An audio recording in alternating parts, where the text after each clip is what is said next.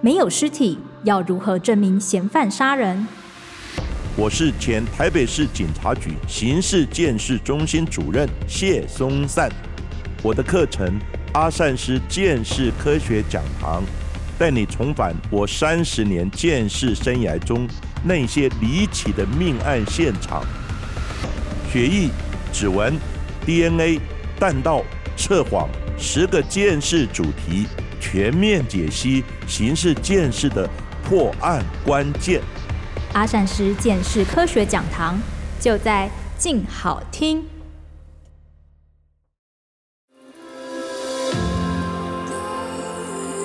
从他人的故事反映我们的样子，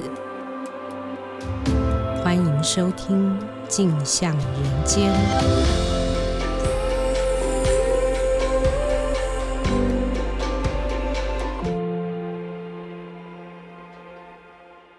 各位听众，大家好，欢迎收听由静好听与静周刊共同制作播出的节目《镜像人间》，我是节目主持人王景华。今天我们录音间来了四位记者，是有史以来人数最多的一次。呃，为什么来这么多人呢？因为他们四位花了将近一年的时间，做了一个非常重要的调查报道。这篇报道的标题是“你的快门杀了他”，副标题则是“台湾鸟类龙拍诱拍场调查实录”。我想先请四位记者跟听众朋友打声招呼。来，正豪开始。大家好，我是正豪。大家好，我是思涵。大家好，我是志源。大家好，我是余欢。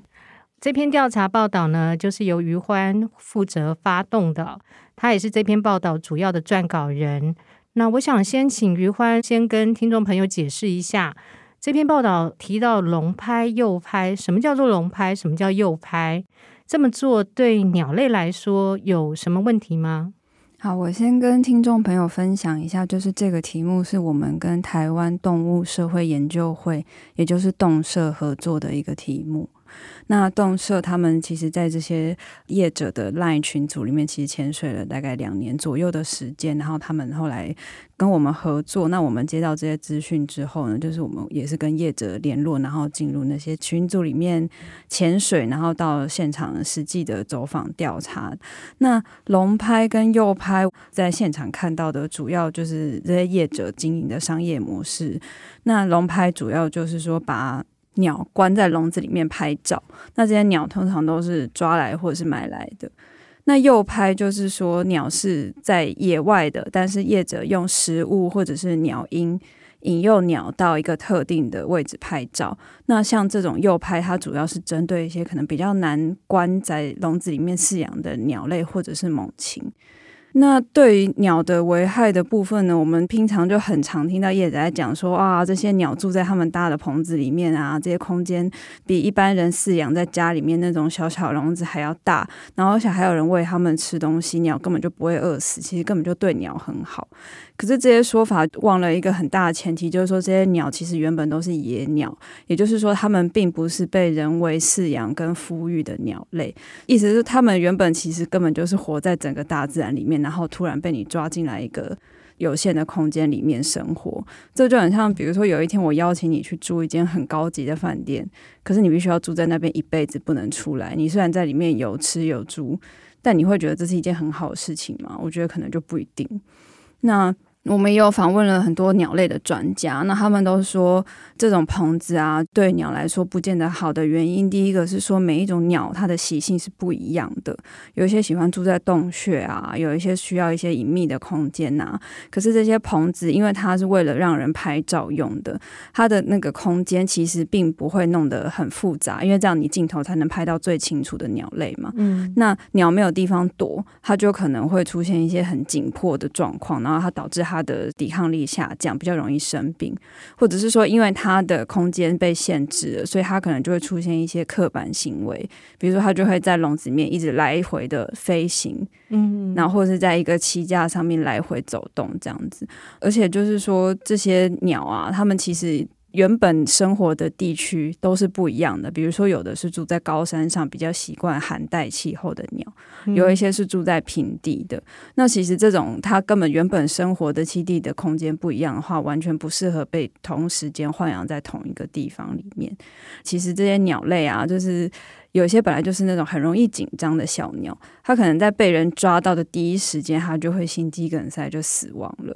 即使它可能真的活着到了这些棚子里面，它也会觉得很紧张，所以也是会出现像刚刚讲的紧迫的状况这样子。我记得你们好像还真的拍到了现场鸟的尸体，对不对？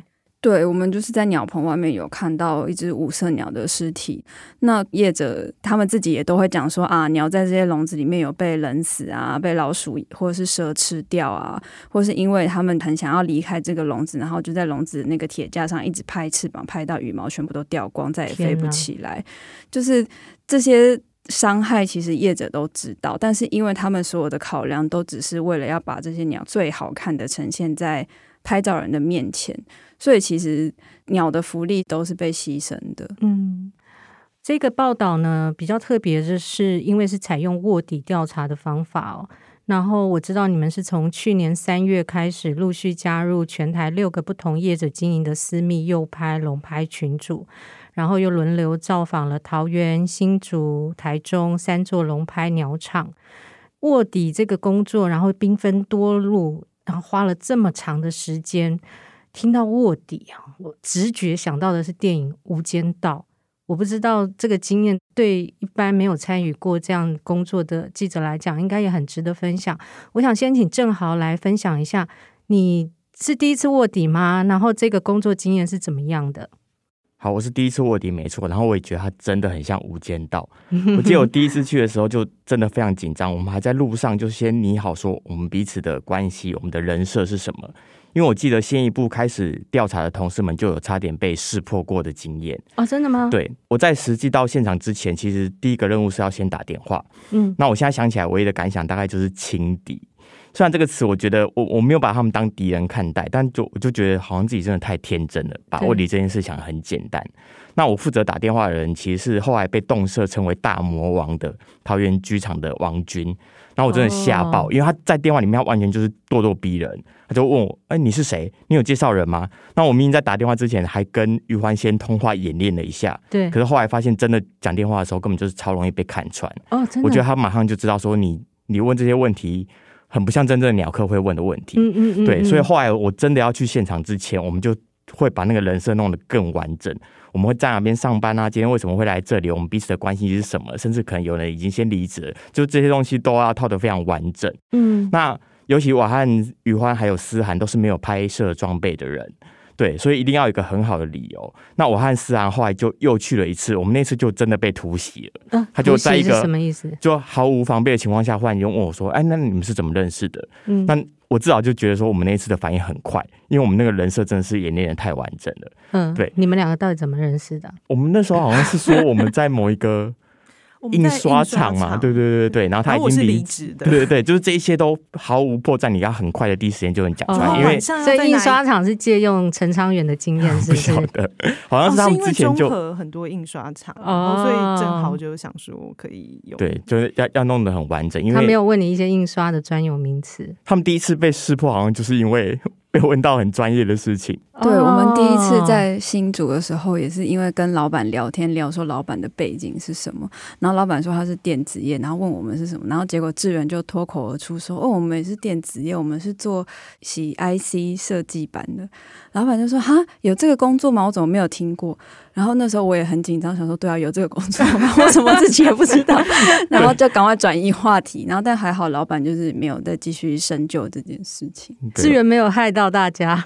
嗯，就因为那个之前玩股票的时候是真的有听说过这个行业，但是可能讲的时候太紧张了，就是有一些名词可能是讲错的，所以当下就想说啊，怎么办？怎么办？然后就后来就是余欢那时候好像说什么，就是说哦没有，反正我们就是在一个那个叫什么传统产业里面的小工厂里面工作，就把它糊弄过去的。所以后来老板就没有再追我。那那那那时候是你，你是想要拉近关系才说是在同一个产业吗？哎，对，因为老板一开始是说他是那个电子业退休下来的，对，他有反问说我们是什么职业的，对，对，对，对，对，大概是这个样子。啊，你们职业不是人设都已经编剧写好了吗？没有，是因为发生了这件事情才知道说往后去的时候人设要先想好。哦，对对对对，对，然后我们就弄了一个像我好像是印刷厂业务吧，然后是还是会计，就是那种你你大概随便都也可以知道在做什么事情的，就不会真的太容易被识破。哦那实际进入龙拍场之后，我倒觉得没有很困难。像我就遇到一个陪老公在那边拍照的人，那他也很无聊，我也很无聊。对，那有一度他出去拍，那你是陪女朋友去拍照吗？还是什么？因为那一次是我跟思涵两个人搭一个摄影去，所以我们就讲好说，我们其实是约好要在那个地方吃饭。那因为呃摄影刚好要去那边拍照，所以我们就陪他来。那结束之后，我们就一起去吃饭。哦，对，就会所以才解释得通为什么你们没有专业的摄影器材，对，就还是可以过去。嗯，那我就遇到一个陪老公在那边拍照的人嘛，那他也很无聊。有一度他出去上厕所的时候，我就跟着他出去，然后假装问他说：“哎，附近有没有便利商店？我好无聊，我想要离开什么的。嗯”就是我觉得那个真的是从头到尾你都在演出一个对鸟没有兴趣的人，然后他其实就会慢慢降低他的戒心。嗯嗯，然后我就。沿路开始拍，从路口到龙拍场这样子，一路说的样子，拍到老鼠啊、奇怪笼子什么的。那那个太太后来也，因为她也很无聊，所以她就一直跟我聊天。我们还一度被骂说你们太吵了，害那个翠鸟都不交配这样子。对，那。因为那个过程真的太无聊，我记得跟我搭配的摄影，他一度还说我要去余欢那一棚看看，就留我一个人在那边，嗯、然后我就拿着手机开始在那边拍，然后把那个环境记下来。嗯，我记得那时候余欢还传讯跟我说，有一只鸟一直在绕着笼子飞，然后我就用手机拍鸟传过去，跟他讲说，他们的天空尽头只有三公尺不到，难怪不想交配。就是我们就会把这种第一线的观察就尽量的记下来。对，因为我觉得这一次摄影做了大部分收证的工作，哦，那我不会拍照，就尽量把这些场地的动线啊、样子记下来，然后让自己不要露馅。对对，那鸟客们我觉得也都很好。像后来他们就跑过来跟我炫耀说他们拍过什么什么啊，然后我，我就问说，那我可以拿手机拍吗？就我就就假装哇，这个好特别，好羡慕，我可以让我翻拍一下吗？然后我就全程把它录下来这样子。哦，对，那那个太太的老公他后来还把我加为他的赖的好友，然后把我拉进了另外一个拍鸟的群组里面，就这样一步一步，你就慢慢觉得说，哎，我好像真的跟他们变成一个朋友，然后他们就以专家的姿态来叫我说啊，你要你要拍鸟的话，你一次就要把。设备买到齐啊，不要像我这样子不断累加，然后跟我讲说你要筹多少钱什么等等的。到底要筹多少钱？他那时候跟我说，你至少先准备八万，把所有的器材一次到位，哦、要不然你就会变成一直在追加这样子。嗯嗯。那他隔他们隔天真的就拍到了翠鸟交配的照片，对，然后还传给我这样子跟我分享。那当然我们都有保护他们的身份，然后有时候我在想说，大家在付钱拍照的时候，好像也没有想那么多。那那那个群主在我们。报道出来之后，也大部分都炸了，就是大家都鸟兽散了这样子。Oh. 那我其实到现在都还有那个先生的赖，我是希望我这辈子都不会再跟他讲到话了。而且我现在其实也已经忘记我当时的那个 卧底真正完整的人设到底是什么。天哪！嗯，再来，我想问一下思涵哦，思涵看起来蛮乖的，就是那种教养很好、乖乖的女生。这也是思涵第一次卧底调查吗？你有没有遇过被怀疑、被骂、被威胁的经验？那你是怎么化解的？对，这是我第一次卧底调查，所以于欢找我加入专题的时候，我非常的担忧，因为自己 看起来不像户外派，然后也不像会拍鸟的人，对鸟类啊、拍照什么都很不熟悉，很怕自己一问三不知，到时候害大家被揭穿这样子。嗯，那因为于欢跟志源他们很早就开始，然后他们就一直跟我说没问题呀、啊，没带相机也没关系，气氛很轻松啦，不用担心。那去年七月就一一场我刚好可以的时间，就跟正好摄影小杨哥，然后去了传说中的桃园剧场，对，那 没想到一去就遇到我们这次卧底的大魔王，就是刚刚正好提到，就是王军，王军那一场。然后我记得那天是我们是约下午两点，我们大概一点多就提早到。然后一到门口，之前一直没有现身过的老板娘，就是王军就出现了。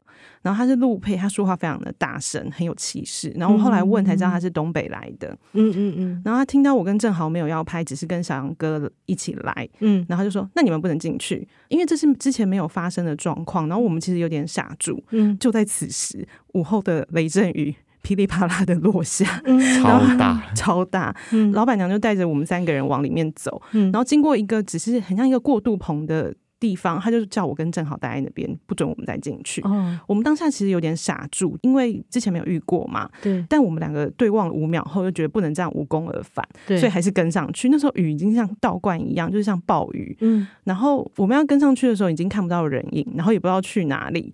然后那个荒地本来是荒烟蔓草，马上变成泥地。嗯。我跟正好真的超狼狈，全身都湿了，找不到人，也找不到入口。然后就在这个时候，比较温和的老板出现了。嗯嗯，他就让我们在放饲料的棚子躲雨，有一搭没一搭的聊。然后老板才说：“哦，因为之前被检举，所以他们现在都比较小心。”哦，对。然后这个时候，老板娘她从里面的棚子出来。然后我们还要假装说哦，我们是因为为了要问厕所在哪里才追上来。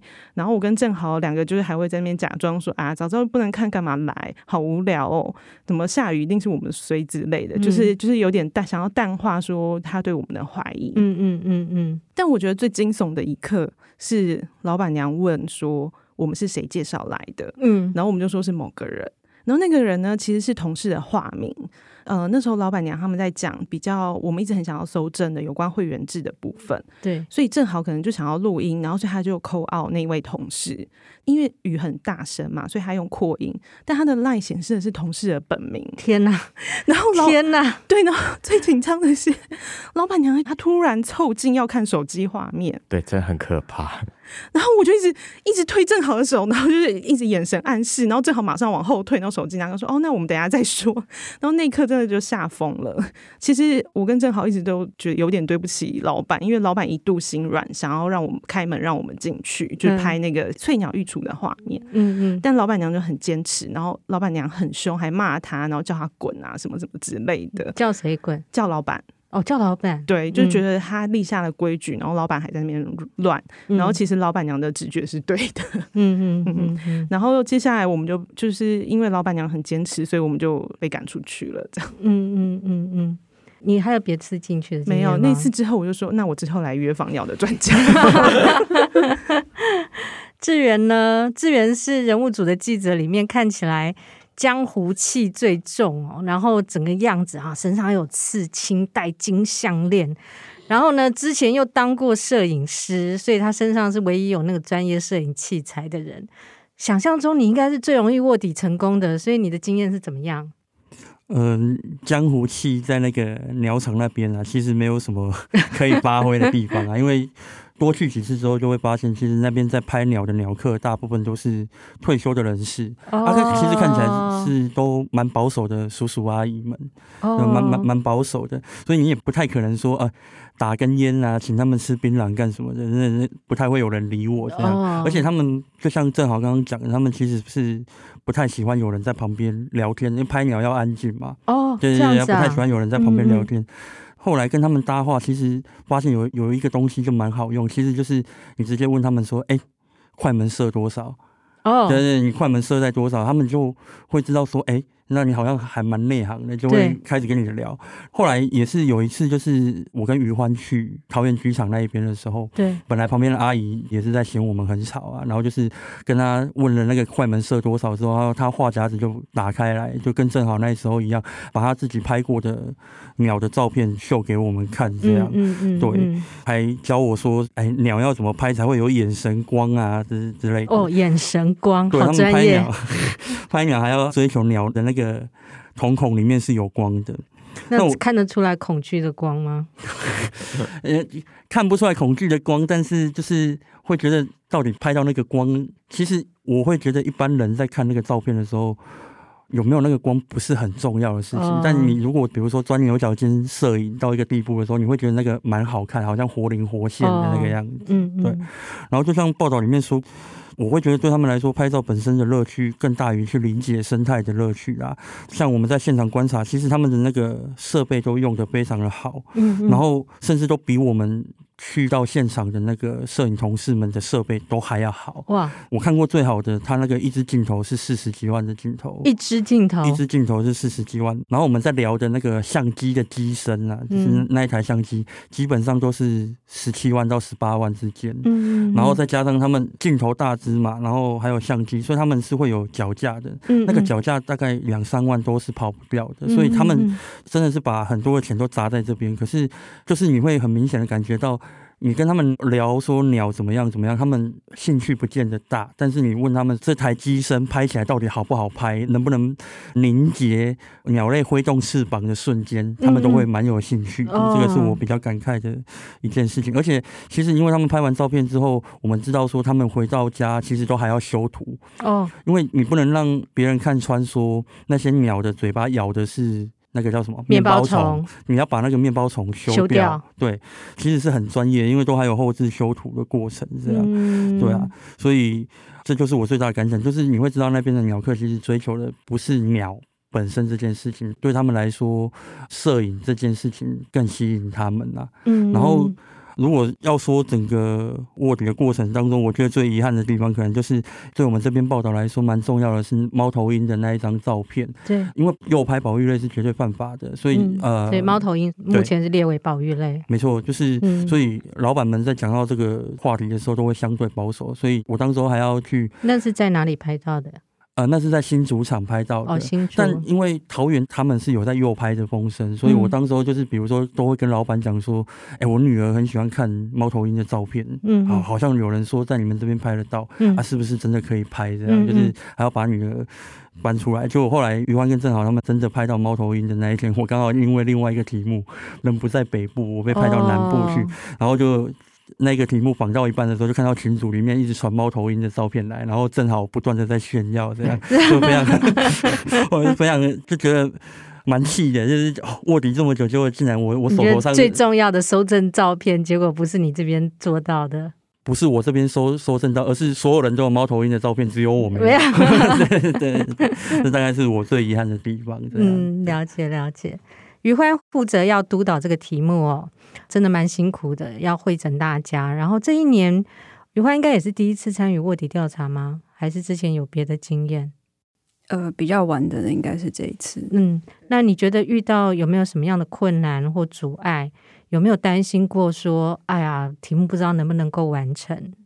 我觉得就像刚志远讲到那个猫头鹰的经验，因为我们那个时候还在界定这个题目的时候，其实猫头鹰这件事情对我们来说是一个非常明确的。业者违法的证据，这样，嗯、所以那时候我觉得就是保育类鸟类，对保育类鸟，而且因为现在在法规里面，你只要是骚扰保育鸟类，都是触犯刑法，它是一个很严重的罪行，这样。嗯嗯嗯，那所以我们那时候当然会很希望可以有一个明确的证据，不然它大部分都只是我们跟老板的口头聊天，或者是从其他鸟友那边听到有这件事情，但我们自己没有这样的证据，直接的证据。对，所以我记得那对那天非常热，然后我跟正好，然后还有两个摄影同事在那边从下午待到晚上，就是很希望要拍到猫头鹰，但是那天老板也一直跟我们讲说，夏天拍到猫头鹰的几率不高，因为通常夏天它的食物来源比较多，它就不一定要到老板。喂食它的地方来吃东西，哦，所以是右拍，对，所以这算是右拍这样，嗯、然后。我们会担心说，如果那天拍不到的话，那我们如果必须要等到冬天再回去拍猫头鹰的话，那那整个报道的期程就会拉得更长。对对对，所以我们那天其实也很忐忑，很不确定到底能不能拍到猫头鹰。这样，嗯，这是一个我们在过程中会觉得比较紧张的部分。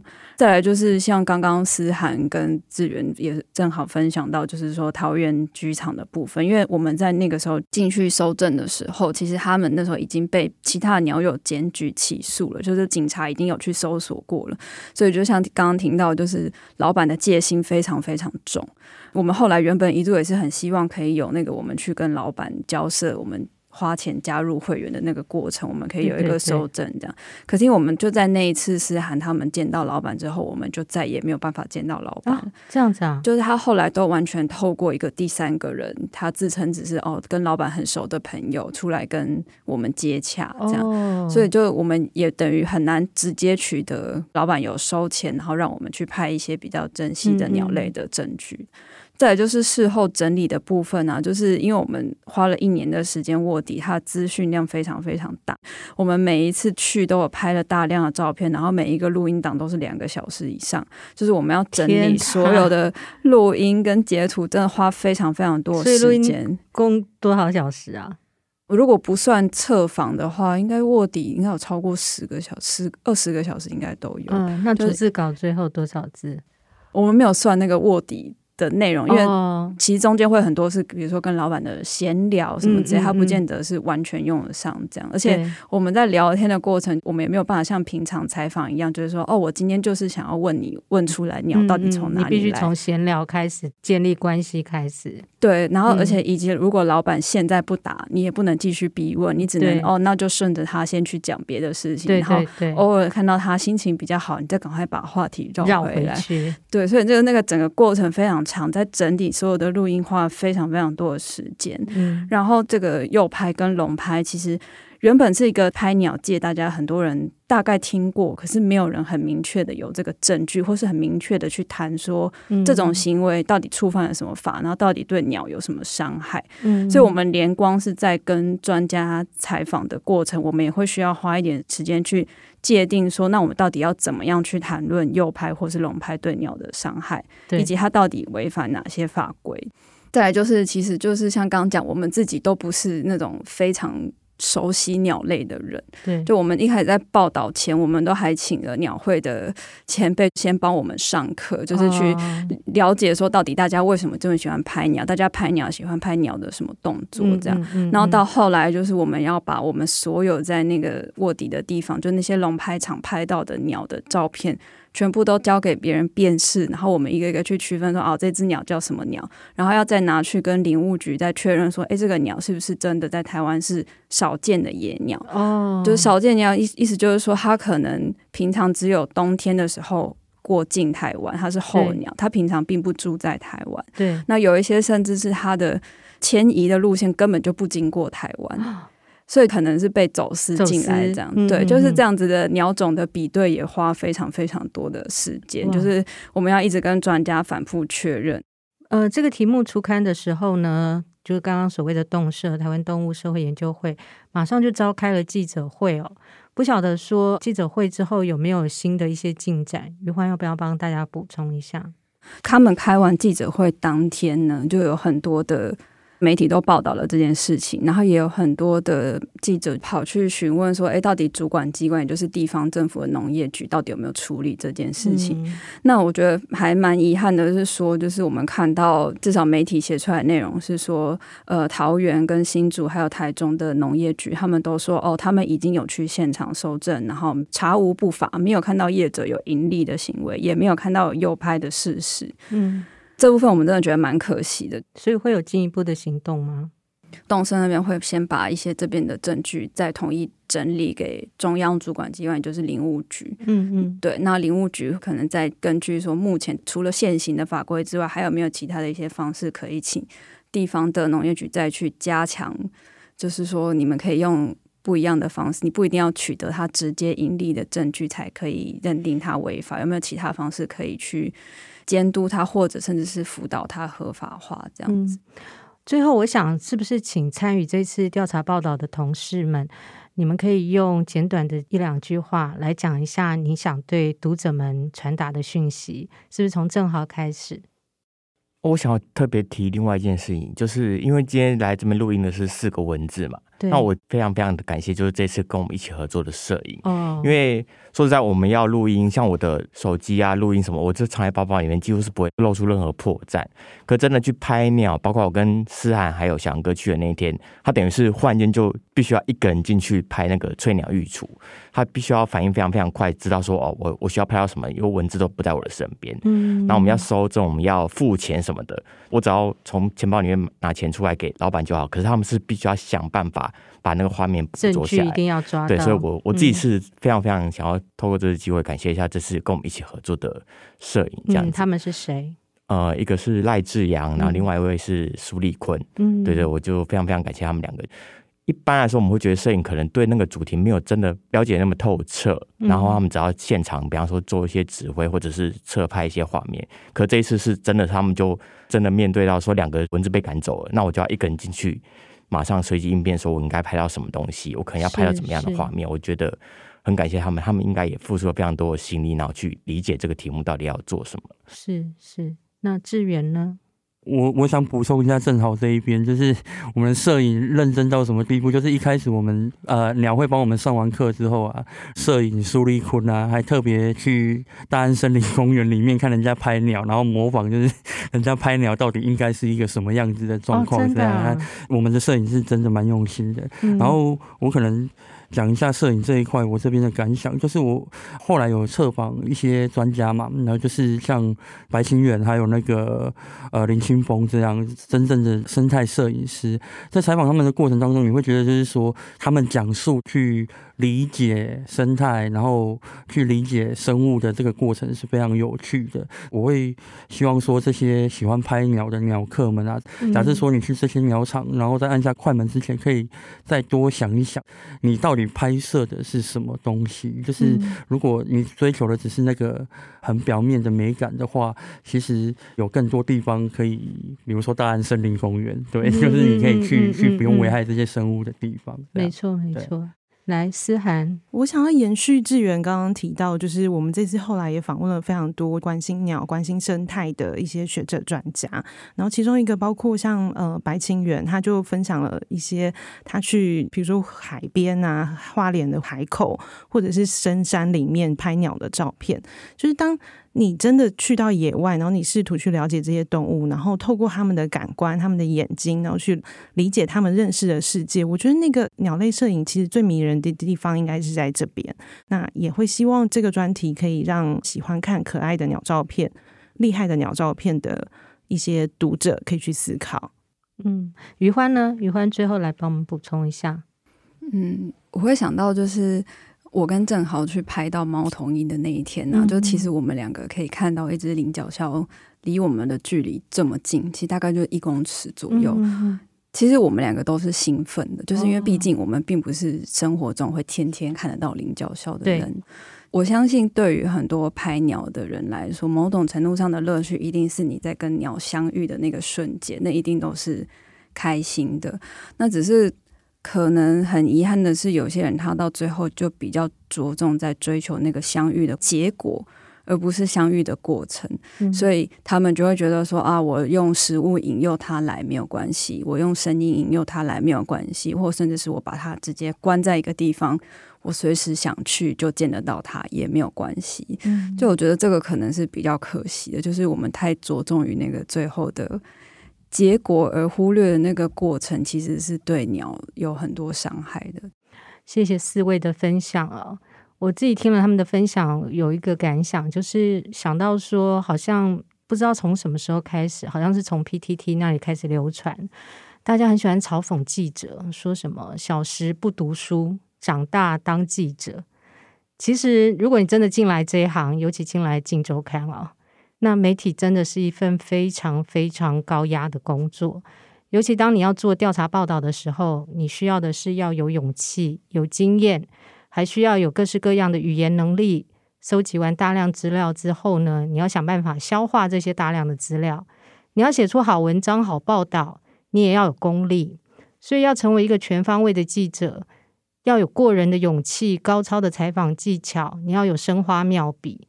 这个真的是比读书考试要困难太多太多了。我希望大家听了今天四位记者的经验分享，能够扭转对记者的一些负面印象，也希望大家能够阅读他们辛苦了一年做出来的调查报道，扭转台湾鸟类摄影的歪风。最后呢，谢谢大家今天的收听。想知道更多人物故事与调查报道，欢迎关注《镜周刊》的网站。如果您听完节目之后有任何回馈，欢迎留言告诉我们，并且持续锁定由静好听与静周刊共同制作播出的节目《镜像人间》。我们下次见，拜拜，拜拜，拜拜。想听爱听，就在静好听。